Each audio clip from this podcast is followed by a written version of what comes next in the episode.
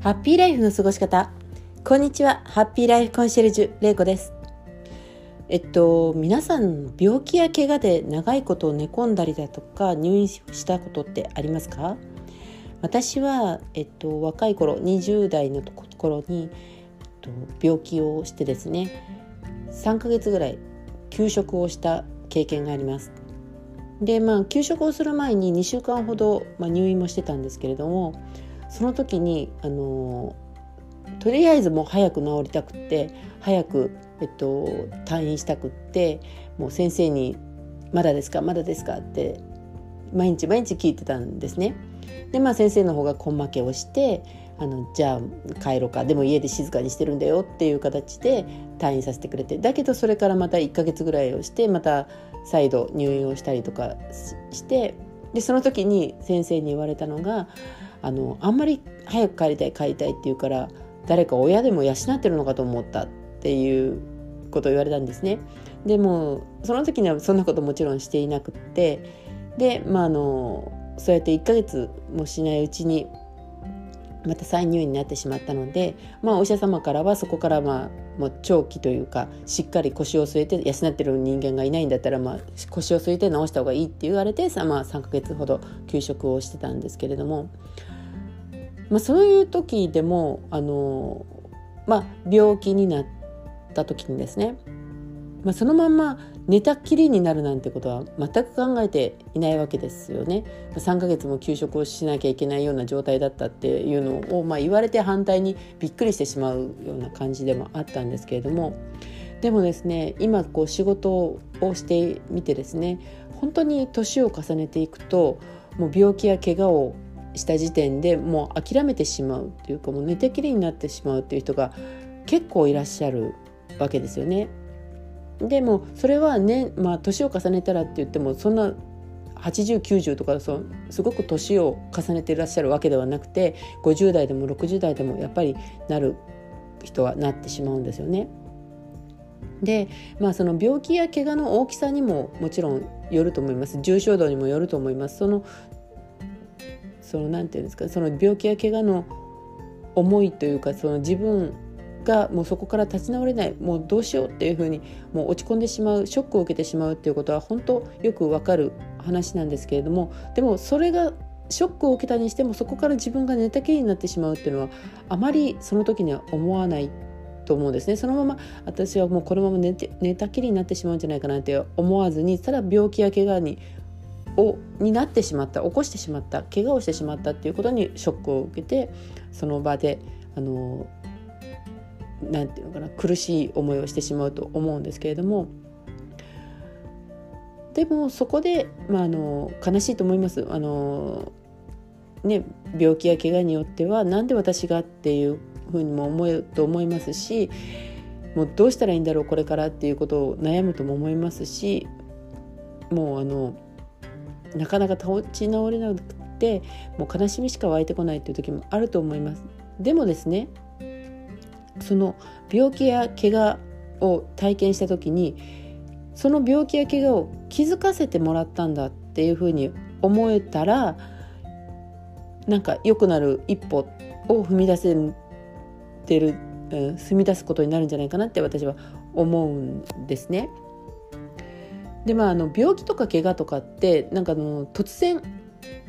起こっているような、まあ、病気っていうのは怪我なんか特にそうですよね突然起こったっていうふうに思うかもしれないんですけれどもでもよくよくあの考えてみれば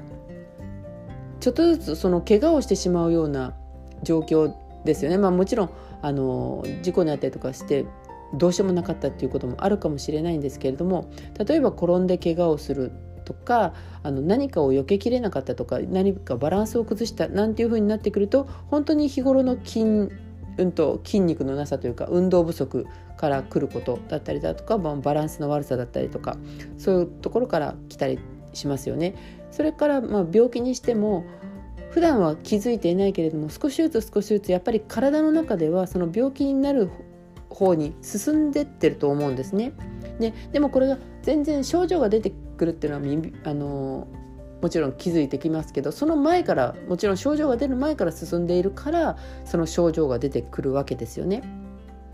っていうことでもう見えないうちから体の中にはその原因となるものはあるわけでもう表面に出たらもう治せばいいだけ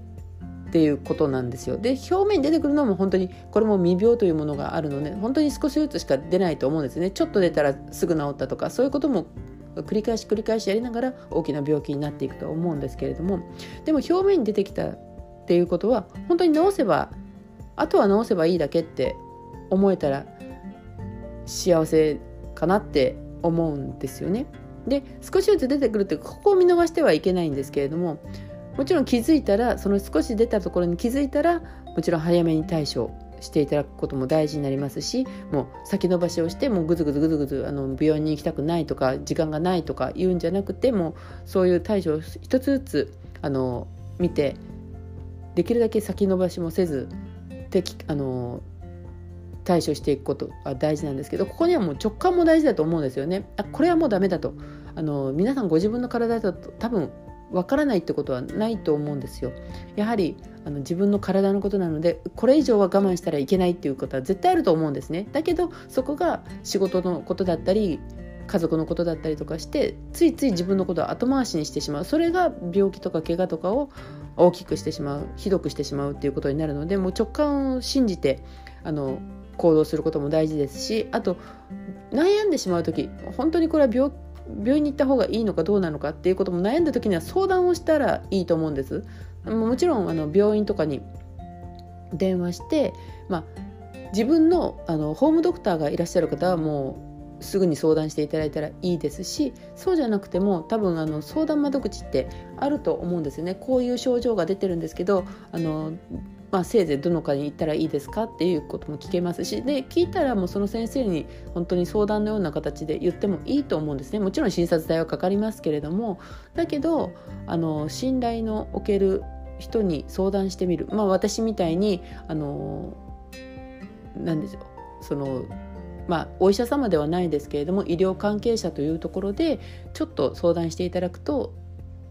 違う視線から何か伝えてあげたりできることもあったりすると思うので、まあ、そういう方あの薬局の方でもいいです、誰でもなんかちょっと相談してみよう、まあ、それがあの別にお友達でもいいと思うんですね。もしかしたら何か経験されててそういうことをあの体験として知っていらっしゃる方もいるいるかもしれないのでとりあえず発信してみる。自分の口から言ってみるっていうことも大事かなって思います。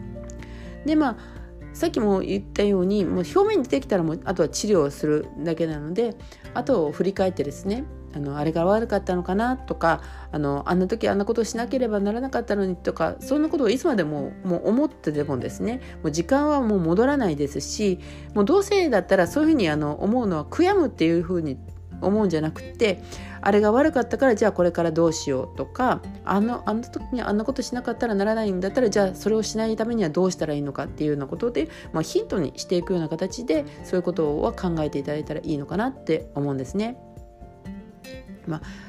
体にいいもの食べてなかったなとか暴飲暴食してたなとか運動していなかったなとか嫌なこと無理して我慢してたなとかあと面倒くさいってもう自分とかも自分の周りもあんまり綺麗にしてなかったなとか、まあ、だらだらと夜更かししてたなとか、まあ、いろいろな後悔ってあると思うんですよ。病気になったりとか怪我をしたりとかしたらあんなことするんじゃなかったこんなことするんじゃなかったっていろいろあるとは思うんですけれどもだけどもうそこに時間をたくさん使うよりももうあの治療をして治療が済んだらもうあとは自分の力を信じてですねでこのタイミングで分かったのが良かったんだとあのこれ以上ひどくならなくて分かったのが良かったんだともうあの思い込むぐらいの気持ちであの治療というかそれからの幸せな人生を歩む方に時間を使っていってほしいなって思います。やっぱりですねあの病院が居心地がいいなんてことはないんですよ。あの年を重ねてから、まあ、入院したりすると特にあのお一人だったりとかして人の声が聞こえるだとか人に話しかけてもらえるとかっていうことで病院が居心地が良くてもうちょっと痛いなとかあの思ってらっしゃる方も結構いたりもするんですけれどももう自立した自由のある生活っていうのは、ね、本当にあなたの幸せを支えてくれると思うんですね。もう食べたいものを食べに行けるとか寂しいと思ったら会いたい人に会いに行けるとかあの自立した自由をこう持ち続けられるように自分をしていくっていうことがあのとっても大事なことででそのためには何が必要で何をしたらいいかっていうことをやはり考えながら日々暮らしていった方がいいんじゃないかなって私は思います。皆さんはいかがでしょうか？はいそれでは今日も最後まで放送をお聴きいただきありがとうございました。明日もあなたが笑顔でありますように。ハッピーライフコンシェルジュれいこでした。ではまた。